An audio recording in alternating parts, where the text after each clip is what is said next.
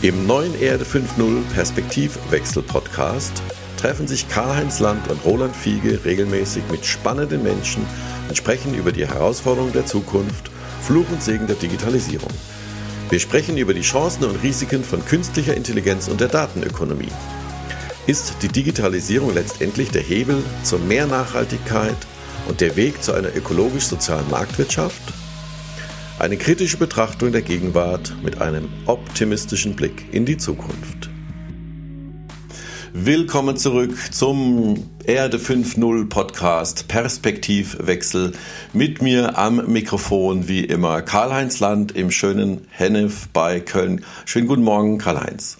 Ja, guten Morgen, Roland. Und mit mir ist Roland Fiege, Marketing, Technologie-Experte vor dem Herrn. Jetzt habe ich ja vergessen, dich so ordnungsgemäß vorzustellen, Karl-Heinz. Wir lassen aber weiterlaufen.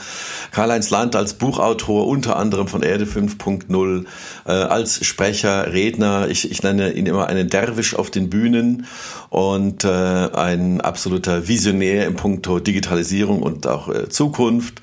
Und ja, heute haben wir wieder äh, eine knappe Woche rum. Äh, Corona wütet immer noch. Karl-Heinz, mhm. was ist denn für dich so die Schlagzeile des Tages?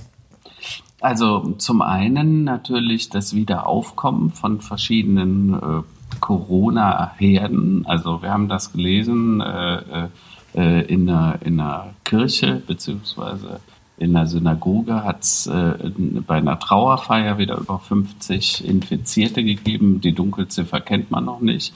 Wieder in der Landwirtschaft, diesmal, äh, sprich bei Erntehelfern. Ne?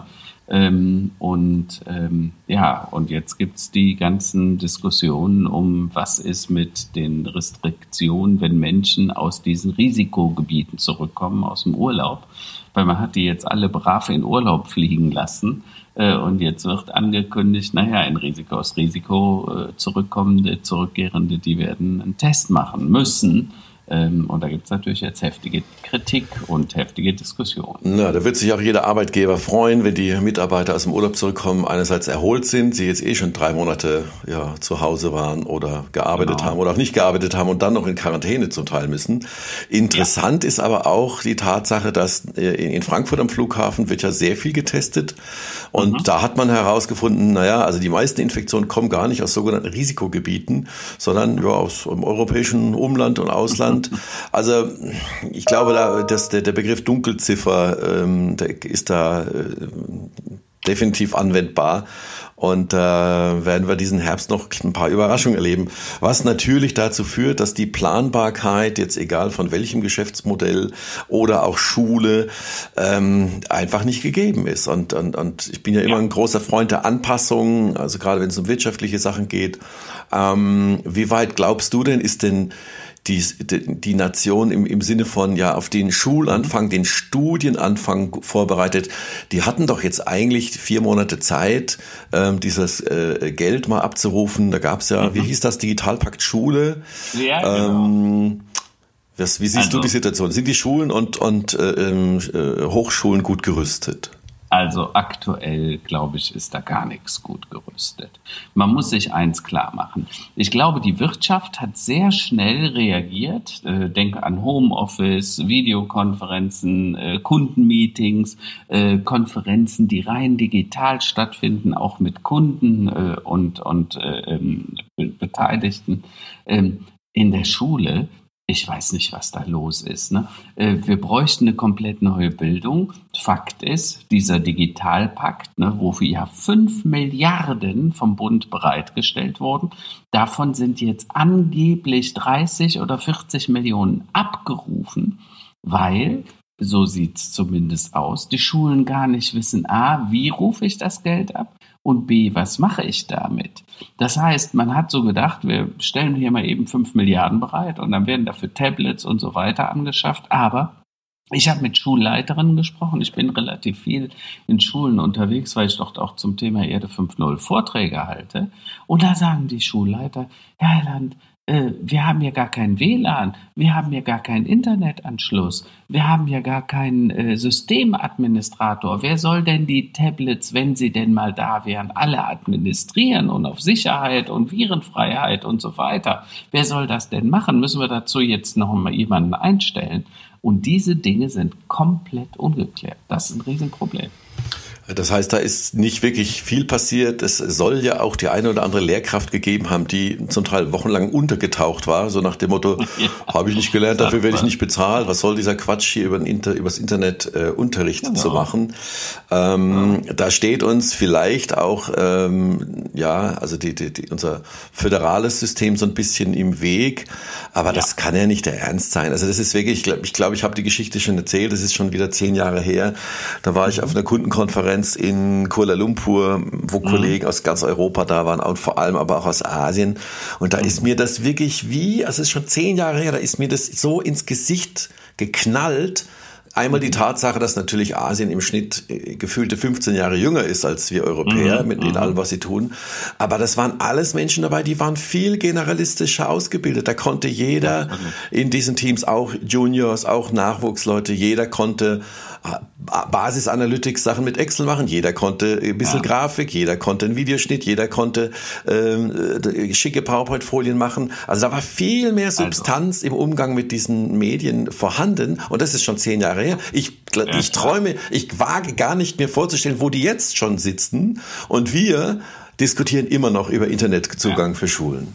Also zwei Dinge muss man ja ganz sachlich und ruhig betrachten. Erstens, äh, unser Bildungssystem ist durch den Föderalismus massiv behindert. Was soll das? In 16 Ländern eigene Bildungsminister, Bildungsministerien und jeder macht sein eigenes Ding. Und wenn der Abiturient wechseln will während des, des, Abitur, äh, während des Abiturs, das Gymnasium von Nordrhein-Westfalen nach Bayern, da kriegt er wohl wirklich keine Zulassung oder später hat er Probleme beim Studium. Das kann ja wohl nicht wahr sein. Ja, also sowas geht gar nicht. Es gibt das föderale System hat ein paar Vorteile. Das sehen wir auch in Bezug auf die Wirtschaft. Denkt ans Schwabenländle, das Sauerland und viele andere Bereiche, wo das Föderale stark macht. Aber in der Bildung in der, und in der Kultur behindert es massivst, massivst, ja. Äh, die einfachen Strukturen tun es da nicht. Und man muss ja eins sehen, ich weiß nicht, ob das jedem so bewusst ist, das föderale System ist uns damals auferlegt worden von den Amerikanern nach dem Krieg, weil ja, wir haben gesagt, klar. wir wollen nicht mehr sowas wie Adolf Hitler, der ganz schnell da so ein Land umdreht, also machen wir das föderal. Äh, das hat uns entschleunigt. Und genau diese Entschleunigung, die behindert uns jetzt, weil wir sind so lahm geworden, dass wir einfach mit den Dingen nicht mehr klarkommen. Und Weißt du, in einer hochdigitalisierten und vernetzten Welt, wo Kompetenz Wissen schlägt, also wo es einfach darum geht, so wie du sagst, ich muss die Dinge auch einfach tun können, nicht nur theoretisch beschreiben. Ja, ich muss wissen, wie man mit Excel oder denke auch mal an PowerPoint. Wir erleben Studenten, die bei uns Praktika machen oder bei uns im Unternehmen in der Beratung beginnen, dass die nicht mal wissen, wie ein Betriebssystem funktioniert, dass die nicht mal wissen, wie man PowerPoint eine neue Version auf, äh, auf dem Computer installieren kann. Äh, und das funktioniert halt nicht mehr. Denn mit der zunehmenden Digitalisierung und der Vernetzung verändern sich ja auch die Anforderungen aus dem Berufsleben. Also äh, wie, wie sah denn früher äh, äh, eine Fabrik aus. Ne? Da hast du die, die Arbeiter dazu bekommen, dass die lesen und schreiben konnten, dass die die Maschinen besser bedienten und dann im, im Akkord an der Maschine gearbeitet haben. Heute haben wir aber Arbeitsplätze, die sehen ganz anders aus. Und die Ausbildung, die Schule, hat sich in den letzten 100 Jahren nicht gewandelt. Das heißt, wir lehren noch immer das, was wir vor 100 Jahren gelehrt haben. Also unsere Schule kommt eher aus dem Preußentum, Command und Control, äh, fester Stundenplan, alles nach Anweisung, jetzt setzen, jetzt aufschlagen, Buch, Seite 53 und äh, vortragen. Äh, das Damit kommst du heute nicht weiter. Ja, das ist Damit, klar. Das ist, wir, wir lehren die falschen Inhalte. Es ist viel schlimmer als das, was wir, wir bringen die Methoden nicht rüber, die wir brauchen. Wir brauchen Sozialkompetenzen, wir brauchen Sachkompetenzen, wir brauchen Methodenkompetenzen, wir brauchen Medienkompetenzen. Und nichts von dem, was wir da bräuchten, wird gelehrt. Stattdessen bilden wir Einzelkämpfer aus, äh, die in Teams nicht vernünftig kollaborieren und zusammenarbeiten können. Und viele der Herausforderungen, die auf uns warten in unserer hochkomplexen Welt, äh, die wird der Einzelne nicht lösen, die werden wir nur in Teams lösen. Aber wenn wir da mal das vergleichen, gehen wir mal, also ich gehe jetzt mal wenn ich mal überlege, also zum Beispiel mein Vater, der ist Jahrgang 41, der hat irgendwann mal mhm. was gelernt, dann hat er irgendwann mal bei Siemens angefangen, hat er 38 Jahre lang gearbeitet und dann ist ja. er in den, in den Ruhestand gegangen, wohlverdient. So. Ja. Äh, bei mir, ich gehe mal 30 Jahre zurück, naja, da hat man noch Schreibmaschinen schreiben gelernt, Stenografie mhm. und so ein Kram. Mhm. Äh, das hat uns damals schon amüsiert, ja. Ähm, und damals gab es aber immer noch äh, den Punkt, naja, gehst du zur Dresdner Bank, zur Commerzbank oder zu Siemens oder zu BBC, genau. also BBC, äh, ja, also sicher. genau, da bist du sicher. So nichts hat Bestand in den letzten 30 mhm. Jahren. Die Banken mhm. gibt es zum Teil gar nicht mehr oder wurden irgendwie fusioniert. Die großen Konzerne, die irgendwann mal Gasturbinen und äh, Atomkraftwerke gebaut haben und solche Dinge, äh, sind auch mhm. Äh, ganz anders aufgestellt. Also man muss musste sich ja immer anpassen an die, ähm, an die Gegebenheit und selbst in der IT-Branche, ich erinnere mich mhm. dran, noch vor 10, 15 Jahren, da gab es Menschen, die halt Mainframe-Wissen hatten, also für die jüngeren Hörer, das war früher mal ein, die, die, großen Computer, die großen Schränke, wo alles drin lief und dann mit dicken mhm. Kabeln mhm. wurden dann die, äh, die Terminals, also Monitore da angeschlossen und quer durch die Büros gelegt. Mhm. Dann gab es diese Umstellung zur sogenannten Client-Server-Architektur, da gab es dann IBM AS400.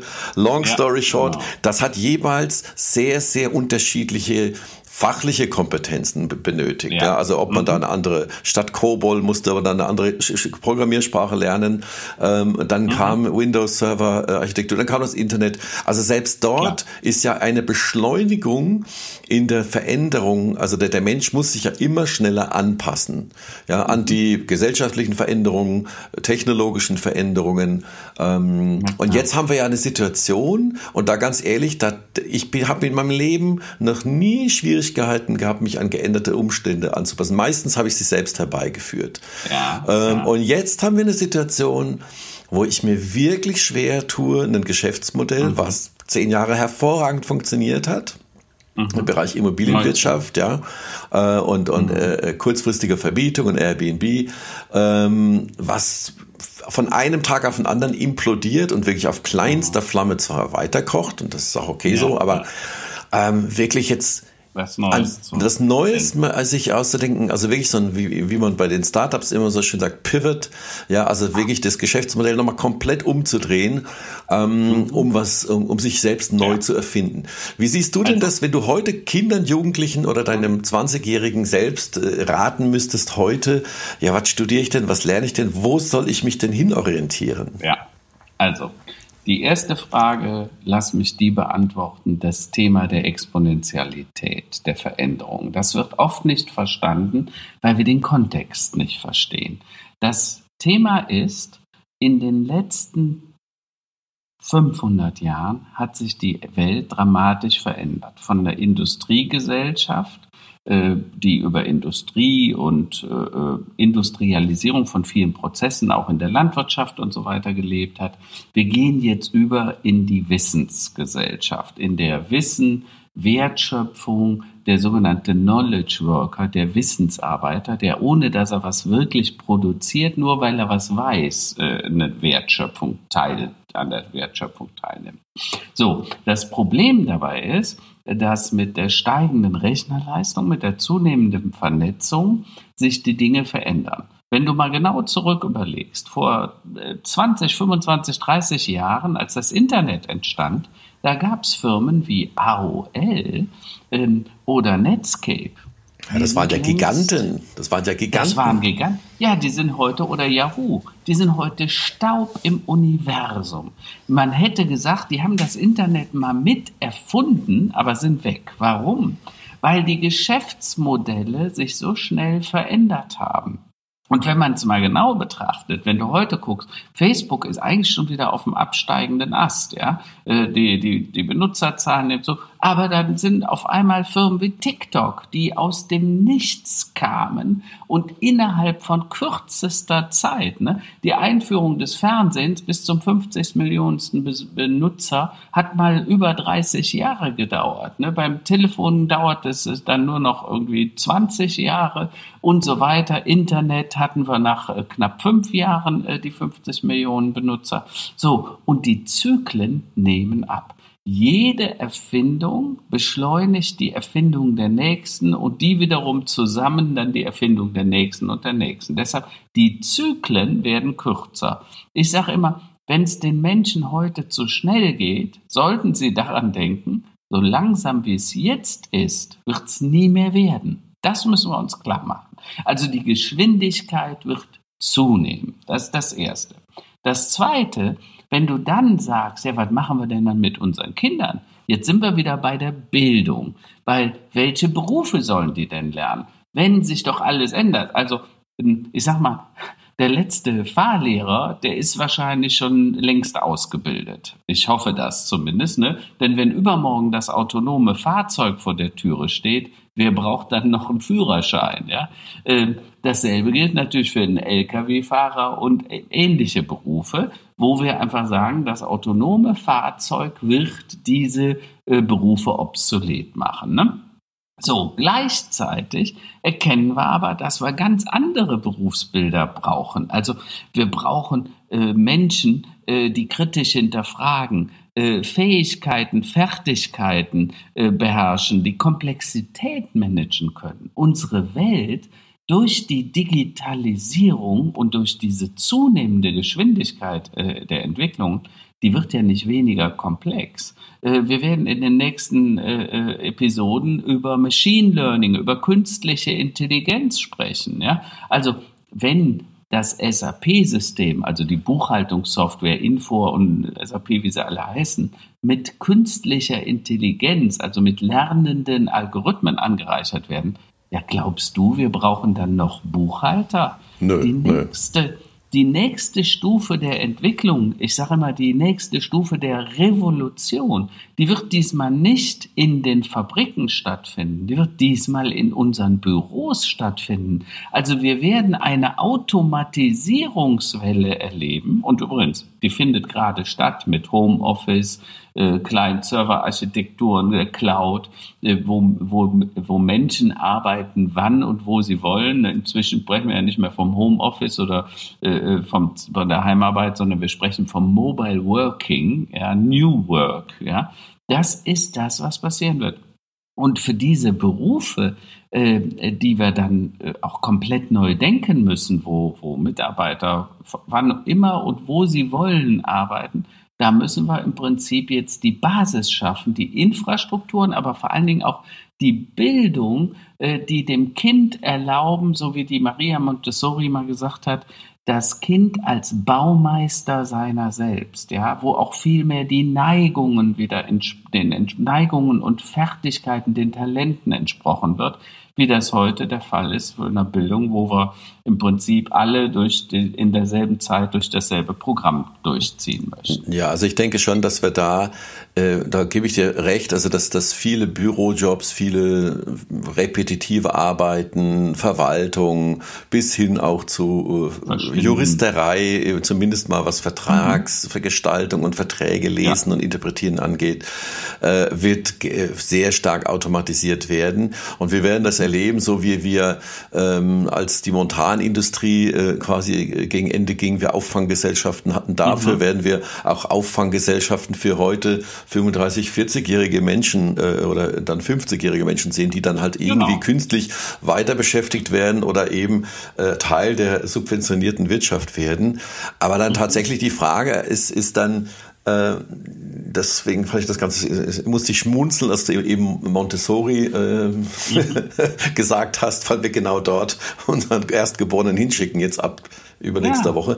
Ähm, aber immer letztlich in Kombination mit Technologie-Know-how. Ne? Also einerseits mhm. quasi der, derjenige, der ähm, Schreinern kann, der aber auch ein bisschen programmieren kann und der komplexe Zusammenhalte äh, oder Zusammenhänge auch verstehen kann. Ich mhm. denke, das ist dass äh, die, was mich wirklich momentan umtreibt, ist dieses Thema Anpassungsfähigkeit, ähm, Survival of the Fittest. Nur mhm. wenn du nicht weißt, woran du dich anpassen sollst, weil du ja. nicht weißt, ob jetzt in übernächste Woche wieder alles zugemacht wird, ähm, also was ist denn quasi noch gewiss, außer dass sich alles immer schneller ändert? Ja, und das also. ist ein Riesenthema für viele, viele Unternehmen. Der Mittelstand ja. kommt meines Erachtens in, in große Probleme, also kleine und mittelständische Unternehmen. Und ich spreche jetzt nicht mhm. nur von äh, Modelagenturen, Fotografen, äh, DJs, äh, Cafés. Also das wird ja, ja, auch noch irgendwie eine Nummer größer gehen, wo es Probleme geben mhm. wird. Und wir werden in den nächsten Jahren, das hatte ich in der letzten Episode schon gesagt, weitestgehend eine subventionierte Wirtschaft erleben, äh, ja. was ja dann wiederum auch das gesamte Finanz System an, äh, äh, in, in Situationen bringen wird, die können wir uns jetzt auch noch nicht vorstellen. Also das ist ja also, für den Mittelstand und diese Anpassungsfähigkeit des Mittelstandes, der ja eigentlich da immer auch ganz gut ja. drin war. Ähm, was würdest du denn jemandem raten, in welche Richtung Produkte zu entwickeln oder sich hin zu ja. verändern? Also drei Dinge. Lass mich erst noch eine Sache zur Bildung sagen. Bildung ist die Voraussetzung für alles.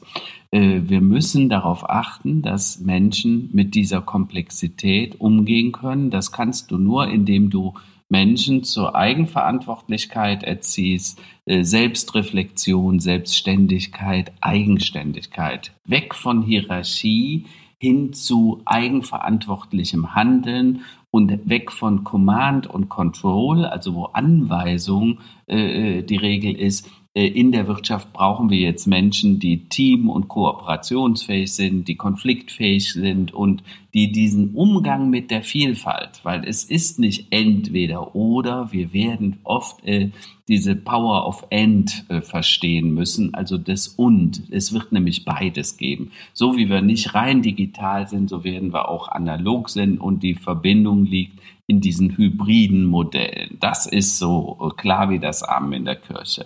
Zweitens, was muss die Wirtschaft tun? Wir müssen darauf schauen, was äh, äh, uns vorgelebt wird. Also Thema Plattformen, Plattformökonomie ist zunehmend im Kommen. Das heißt, die großen Plattformen, die wir kennen, also Google, Amazon, Alibaba, äh, Apple, äh, Facebook, wie sie alle heißen, die haben uns ja vorgemacht, im Prinzip, wie es geht. Jetzt kann man sich natürlich berechtigt fragen, was hat da der Mittelstand davon? Wie kann der selber diese Mechaniken äh, benutzen und für sich äh, anreichern?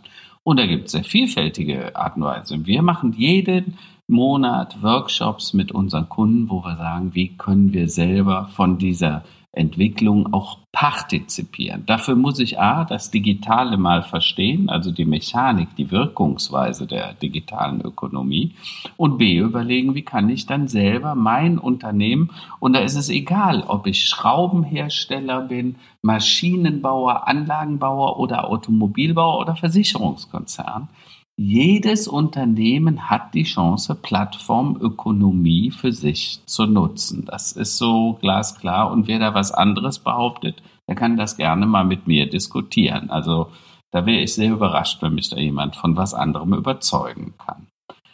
Das Dritte ist, wenn wir das jetzt mal überlegen, was da passiert, und ich weiß nicht, hast du die, die, das Handelsblatt von gestern gesehen? Titelseite Insolvenz äh, warum vielen deutschen Unternehmen die Pleite droht. Ja, Bisher ja.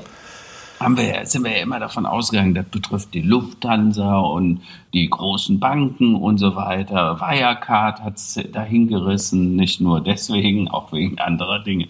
Äh, ja, TUI zum Beispiel ist, ist auch äh, betroffen ja, wahrscheinlich. Ne? ne? Der, der, der Jussen, äh, der macht also, ich meine, wenn, wenn, wenn du 9, 95 Prozent deines äh, Business, was gestern noch funktionierte, nicht mehr hast. Und das bricht von einem Tag auf den anderen weg. Das hast du selber erlebt hier bei deinem Geschäftsmodell dann ist das halt existenzbedrohend. Und ähm, deshalb muss man sich jetzt überlegen, also viele dieser Ausschläge kann der einzelne Unternehmer nicht abbügeln, weil, weil wie sollte es auch gehen? Also es sei denn, du hast eine Eigenkapitalquote von 100 Prozent vorher gehabt, weil das Problem ist ja, die Banken leihen dir ja nur Geld, äh, ähm, es ist wie mit dem äh, Sonnen, dem Regenschirm, den kriegst du bei Sonne, aber wenn der Regen kommt, wollen die den gerne zurückhaben. Selbstverständlich. Ja? Und äh, da ist auch die BaFin übrigens dran schuld. Ne? Seit Basel 1, 2, 3, ich glaube, jetzt sind wir bei Basel 6 angekommen, ne? seit dem, was nach der, der, der, der Wirtschaftskrise, der Bankenkrise 2008 passiert ist, da hat man diese Institutionen mit unglaublicher Power ausgestattet alles musste reglementiert werden aus einem kleinen Kreditvertrag, der früher mal zwei DIN A4 Seiten umfasste. Der hat heute 50 Seiten und da musste noch drei Bestätigungen der Nichtigkeit des Durchschriftexemplars unterschreiben. Ja? Und, äh, und dass dieser Bürokratieaufwand, der dort entstanden ist, der verhindert ja, dass die Banken, die eigentlich jetzt extrem viel Geld zur Verfügung haben, dass die das Geld auch ausgeben können, weil äh, die dürfen es nicht, weil richtig, du die, äh, die, die, Bedingungen nicht erfüllst. Und das ist ein Riesenproblem im Mittelstand. Also da sehe ich auch momentan so eine, eine Diskrepanz, äh, was ich so erlebe, ist, dass einerseits, äh, so, ja, Überbrückungshilfen und, und es gibt ja auch, auch, auch viel Kritik daran, äh, auch, auch mhm. im Ausland zum Teil, also NZZ-Artikel gerade wieder gelesen zu dem Thema, mhm. wo stark kritisiert wird, dass ja Deutschland so viel hilft und so tief in die Taschen greift. Und mhm. äh, aber in der Praxis sehe ich das ganz anders anders. Also in der Praxis ist es ja. wirklich äh, äh, ähm, da so ein KfW-Kredit äh, mit irgendwie mhm. ein, zwei Prozent äh, und zwei Jahre Tilgungsaussetzung, was ganz klare Programm ist, wo du ganz klare Voraussetzungen ja. erfüllst. Hast du weniger als zehn Mitarbeiter, weniger als 50 oder mehr als 100. Mhm. mhm. Ähm, das ist eigentlich glasklar. Und wenn du dann quasi durch die Schleuse, die quasi deine Hausbank ist, gehst, ähm, mhm. dann sagen die, ja, Herr Fiege, das ist ja ganz interessant, aber ähm, naja, hier und da und dort. Ähm, wir glauben nicht, dass er damit durchkommt. Und das bei einem Geschäftsmodell, was wirklich mhm. irgendwie 30, 25 Prozent Umsatzrendite in der Vergangenheit hatte. Klar, ja, klar. also da muss man halt sich überlegen, klar. wie geht's weiter, wie dreht mhm. man sein Geschäftsmodell. Aber das, dafür braucht man ja auch ein paar Wochen Zeit und auch ein bisschen Kapital. Ja. Also das ist ja auch nicht gerade jetzt von, von jetzt auf nachher machbar. Und ja, da sehe ich auch so eine gewisse Diskrepanz und äh, ähm, zwischen einerseits den doch sehr begrüßbaren oder begrüßbaren äh, ähm, äh, Fördermitteln und Förderprogrammen, die es da gibt, äh, in unterschiedlichster Ebene. Auf der anderen Seite werden dennoch äh, etliche KMUler und Mittelständler in die Insolvenz gehen. Also das, das werden, ja. das werden wir noch sehen.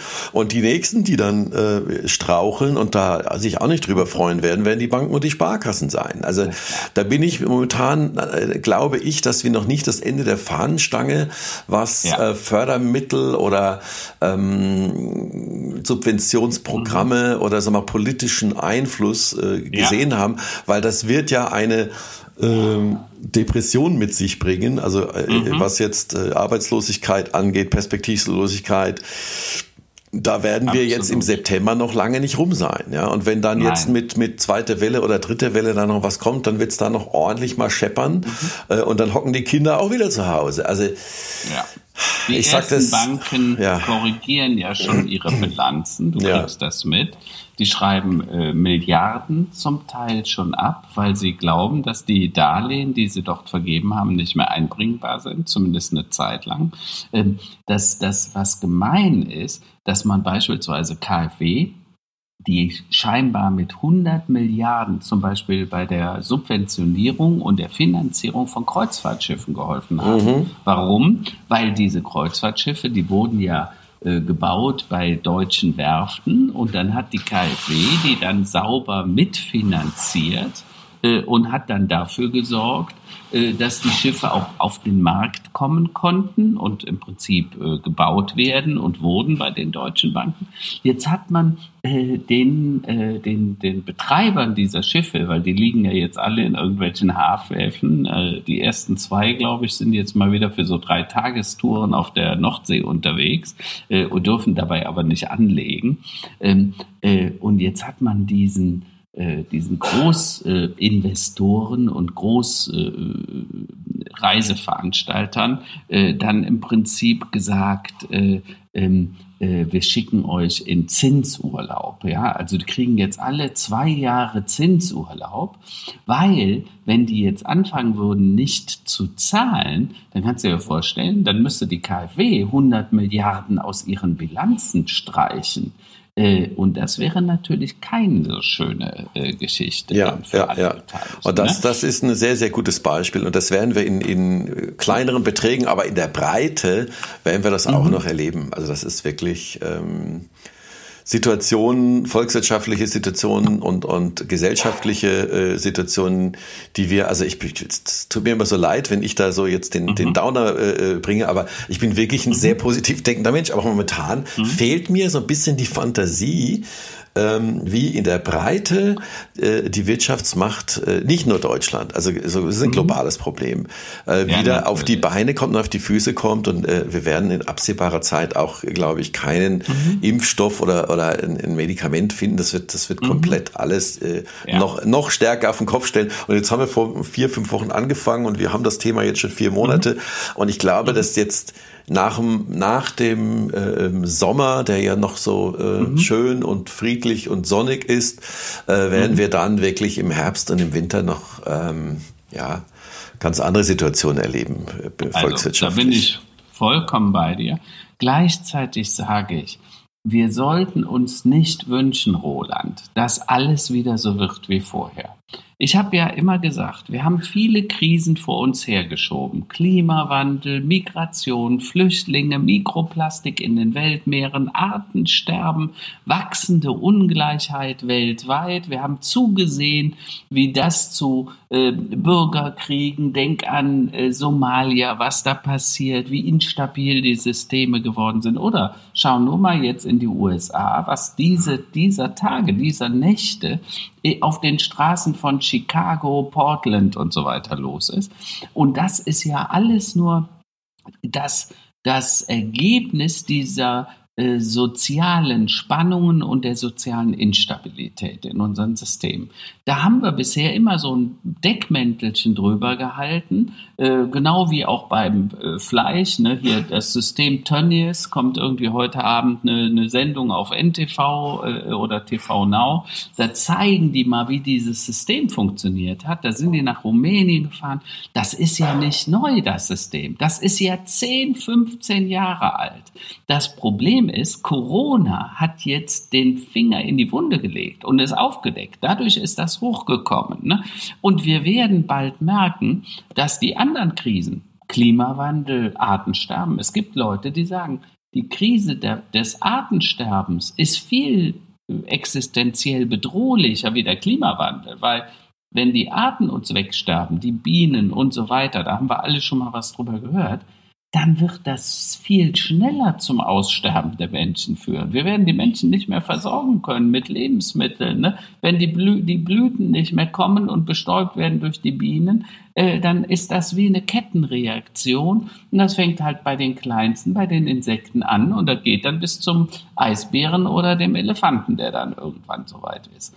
Und deshalb glaube ich, wir sollten einfach neues Denken anstreben. Wir müssen neue Lösungen finden. Und die Digitalisierung, der technologische Fortschritt können der wichtigste Hebel dafür sein. Also Plattformökonomie, aber auch vor allen Dingen Zirkulärökonomie, ne? dass wir keine Verschwendung, keinen keinen Abfall mehr produzieren, sondern alles im Wertestoffkreislauf halten. Äh, das Auto der Zukunft wird ein geschertes Auto. Das wird kein E-Mobil sein, sondern eine, eine selbstfahrende, geteilte Fahrgastzelle. Und die künstliche Intelligenz wird dafür sorgen, dass wir 70, 80, 90 Prozent Energie dafür brauchen, weil wir die Städte einfach besser planen, besser verwalten. Und nach diesem neuen Denken, da suche ich immer, ähm, leider findet man das in der Politik und auch zum Teil äh, in der Wirtschaft heute noch nur bedingt dann äh, wird es Zeit, da einen Perspektivwechsel anzustoßen. Und Absolut. Äh, was Absolut. mich äh, wirklich auch interessieren würde, wenn jetzt äh, die eine Unternehmerin oder Unternehmer hier auch zuhören, einfach mhm. mal äh, über LinkedIn ähm, oder äh, über Facebook uns mal kontaktieren vielleicht. Ja, klar. Wir sind immer auf äh, Suche, ich bin momentan auf der Suche nach guten Beispielen, wie es Unternehmer schaffen, ähm, mhm das Ding zu drehen für sich. Also äh, jetzt ja. egal was es ist, also ob jetzt eine Eventagentur auf einmal anfängt, äh, ähm, Pflegeroboter zu verkaufen, ja, egal. Also mhm. die, die, wie geht ihr damit um? Wie geht ihr mit diesem Wandel, mit dieser Unsicherheit, äh, mit dieser, ja, wirklich, äh, äh wir, wir, als Unternehmer bist du immer gefordert, dich anzupassen. Ja, du musst klar. immer schnell sein. Das ist ganz normal. Mhm. Aber wenn man so, äh, da bin ich einfach gespannt auf Beispiele. Also mhm. das ist jetzt ein Aufruf hier, gute Ideen zu teilen, die äh, der eine, mit der eine oder die cool andere ähm, tatsächlich mal bei, zeigt, Mensch, ja, das ist das, das war vorher, das ist alles das, mhm. das alte Normal, das ist nicht mehr. Das, das mhm. alte Normal wird auch nie wieder kommen. Wir haben das jetzt mhm. so und so gelöst, wir haben jetzt uns umgestellt und machen jetzt das und das und das. Also ja, ich glaube, ja, das ja. wird vielen Mut geben und, und viele Beispiele geben, ähm, um Mut zu machen, um sich diesen veränderten Rahmenbedingungen eben anzupassen und einfach zu sehen, das geht weiter. Äh, wir wissen zwar vielleicht mhm. noch nicht wie, aber die Idee wird uns finden und äh, dann mhm. äh, werden wir mit Fleiß und Hirn, so wie immer, ähm, auch da gut weiterkommen.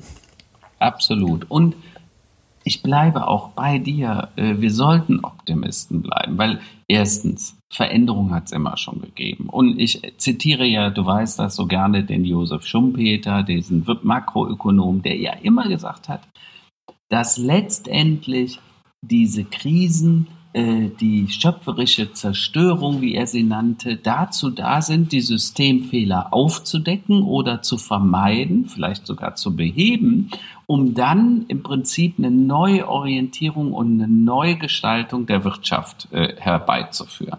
Und ich glaube deshalb, wir sollten dieser Krise dankbar sein. Krise heißt ja nichts anderes wie bewerten, beurteilen äh, im eigentlichen Sinne und dann Entscheidungen treffen. Und Katastrophe, Katastrophe war ja der Wendepunkt. Für uns äh, klingt Katastrophe immer nach Endpunkt, aber Kata war umkehren, wenden und Strefein äh, war der Begriff, wo man sagte, und jetzt drehen wir das ganze Spiel. Und ich glaube, wir sind jetzt in dieser Krise, in dieser vermeintlichen Katastrophe auch da, damit wir unsere Dinge komplett neu denken, überdenken und neu ausrichten können. Und ich erlebe unglaublich viel Kreativität. Ich bin am nächste Woche Montag bei einer Eventagentur, die genau sagt, wir machen jetzt quasi so TV online. Ne? Die sagen, okay, wenn Events nicht mehr machbar sind, dann erfinden wir die Events eben neu, auf eine Art und Weise, wie sie auch wirklich dann wieder emotional werden. Oder ich halte einen Vortrag in der Weinbank in Köln. Das ist so ein Ort, wo sich Weinkenner treffen und miteinander austauschen. Viele Unternehmergespräche habe ich dort schon geführt. Und die sich auch komplett neu erfinden. Und das finde ich fantastisch. Diese, wir, wir, wir haben 70.000 Mittelständler in Deutschland, die unser Rückgrat sind. Im Gegensatz zu vielen anderen Wirtschaften, denk an Frankreich, Italien, Griechenland ne, äh, oder auch in Amerika, wo weder die Mittelständler so stark sind. Ne? Wir haben die meisten Hidden Champions von allen weltweit. Und deshalb vertraue ich auch darauf, dass diese Energie, diese, diese, diese, dieser positive Kreativ, diese positive Kreativität wieder dazu führen wird, dass viele dieser Unternehmen sich neu erfinden. Ja, es werden noch einige auf der Strecke bleiben, aber wir müssen den Mut haben, jetzt die Veränderung zu gestalten. Äh, der Untertitel meines Buches Erde 5.0 hieß ja immer Die Zukunft provozieren. Und was ich damit sagen wollte, wir müssen sagen, was wir wollen und auch, was wir eben nicht wollen, dass passieren soll. Ja, das ja. Äh, war mir wichtig. Das ist auch ein wunderschönes Schlusswort für unsere heutige Episode, finde ich. Ähm, wir sind Tops heute ein bisschen, äh, ein bisschen kürzer als äh, sonst, ja. Tops und Flops. Ähm, fang du mal an, ich muss noch überlegen, ob mir überhaupt ein Top einfällt. Also der Top war der 80. Geburtstag meiner Mutter. Äh, den wir mit der ganzen Familie verbracht haben, in einem sehr schönen Hotel in der Nähe von Aachen, äh, ganz nett, für zwei Tage kaserniert, quasi in selbstgewählter Quarantäne mit der Familie. Hat wunderbar geklappt, ohne Streit. Und es war ein herrliches Event. Und, und ich habe meiner Mutter für die letzten äh, 58 Jahre, die ich mit ihr erleben durfte, gedankt weil sie eine bemerkenswerte Frau war. Ähm, und ähm, ich bin sehr dankbar dafür, äh, wie dieser Familienclan, also die, die krasse Herde Land, nenne ich die dann immer, äh, wie die auch heute noch zusammenhalten kann. Das war für mich der totale Flop, der Top. Und äh, der Flop war für mich das anzusehen, ähm, wie wir offenen Auges in die nächsten Dinge schlittern. Also jetzt, wir wussten alle, dass es zur Urlaubszeit kommt und dass jetzt auf einmal man sich Gedanken macht über Corona-Tests und so weiter. Da sage ich einfach, warum treten wir immer nur die Feuer aus, wenn sie schon brennen? Können wir das nicht mal vorher tun? Also das hat mich so ein bisschen wieder zurückgeholt in die Realität. Na, dann, äh, also als Top der Woche für mich war, ähm, ich, wir waren diese Woche mit zwei anderen Familien alle Corona getestet und äh, alles safe in einem Heuhotel im Odenwald. Das war mhm. eine ganz andere Erfahrung. Die Kinder haben es natürlich geliebt, die Erwachsenen haben, konnten richtig entspannen. Und dann sind wir statt irgendwie noch Riesenausflüge zu machen und in den Tierpark oder das oder das, einfach in den Bach gestiegen, der da durch dieses Tal sich schlängelt, mit mhm. sechs kleinen Kindern zwischen drei und sieben Jahren und haben mhm. Flusskrebse gefangen. Und wie, wie, die, ja. wie die Flussräuber, das, da werden die Kinder noch jahrelang von profitieren. Und dazu mussten wir nicht mal in ein Flugzeug steigen, sondern ja. das war ein Riesenabenteuer und ein Riesenspaß für alle. Also das war ein tolles Wochenende auch bei uns. Äh, Flop der Woche ist einfach nur, dass langsam meine Geduld wirklich zu Ende geht. Ähm, viele interessante Gespräche, auch Bewerbungsgespräche, mhm. äh, interessante Firmen, aber das einfach momentan die Sache noch nicht wirklich vorangeht. Ich kann es auch natürlich verstehen, weil alle noch nicht so die Planungsgrundlage haben. Ähm, bei vielen Kunden, auch von großen Dienstleistern, großen Unternehmensberatern, da werden ja auch jetzt, äh, nennen wir mal, abschließend nochmal Mercedes-Benz. Da wird ja auch ordentlich aufgeräumt und umgekrempelt. Mhm. Das können wir vielleicht nächste Woche auch noch besprechen, wie so die, die ja. großen heiligen Schafe der deutschen Wirtschaft so langsam umgekrempelt werden und geschoren werden. Absolut, ja? absolut. Gutes Thema. Roland, also, dann wünsche ich dir eine gute Restwoche. Ebenfalls. Und ich freue mich auf viele Reaktionen. Liebe Zuhörer, melden Sie sich. Jeder, der will, so wie Roland gesagt hat, einfach kurz anschreiben auf LinkedIn, Karl-Heinz Land oder Roland Fiege. Sie wissen, wie Sie uns finden. Genau. Wir freuen uns über Ihre Kommentare. Danke. Super, bis nächste Woche. Danke, ciao. Tschüss, danke.